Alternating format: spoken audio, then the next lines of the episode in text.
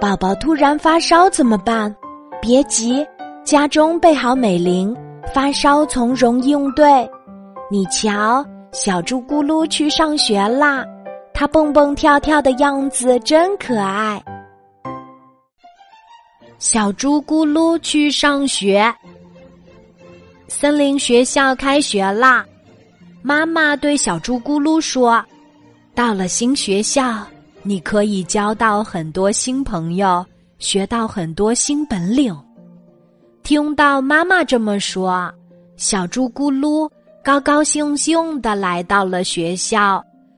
他喜欢唱歌，喜欢跳舞，还喜欢画画。如果朋友们也喜欢唱歌、跳舞、画画，那多好呀！新教室需要打扫。小兔正在擦黑板，小猪咕噜热情的跑上前说：“小兔，你喜欢唱歌吗？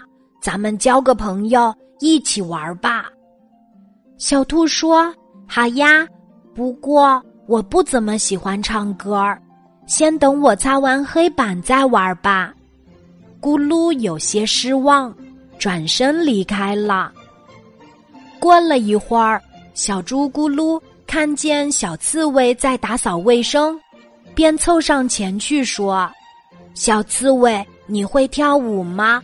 咱们交个朋友一起玩吧。”小刺猬说：“好呀，不过我可不喜欢跳舞，等我打扫完卫生再玩吧。”咕噜摇了摇头，心想：“可能他不太愿意和我一起玩吧。”咕噜看见小山羊正在搬桌子，跑上前问：“小山羊，你喜欢画画吗？咱们交个朋友一起玩吧。”小山羊见到咕噜，高兴地说：“好呀，不过我不怎么喜欢画画。等我搬完桌子，咱们再一起玩好吗？”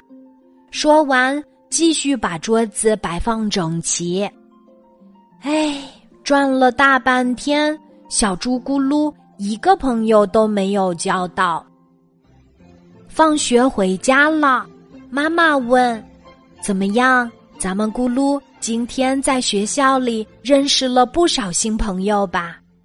咕噜回答说：“嗯，我认识了小兔、小刺猬和小山羊，但他们都忙着做事儿，不愿意跟我玩儿。”我一个朋友都没有交到，他们可能是太忙了呀。妈妈温柔地说：“小猪咕噜闷闷不乐地说，小兔说他不喜欢唱歌，小刺猬说他不喜欢跳舞，小山羊说他不喜欢画画。我感兴趣的事情，他们都不感兴趣，我怎么和他们交朋友呢？”妈妈一听，扑哧一声笑了。咕噜，那你有没有问他们喜欢什么呢？小猪咕噜想了想，然后摇摇头。咕噜，如果你真心想和他们交朋友，就要多和他们相处，多多去了解他们哦。我知道该怎么做了。小猪咕噜恍然大悟。后来在学校，每到下课，小猪咕噜就会主动和班里的同学们一起玩游戏，大家越来越熟悉啦。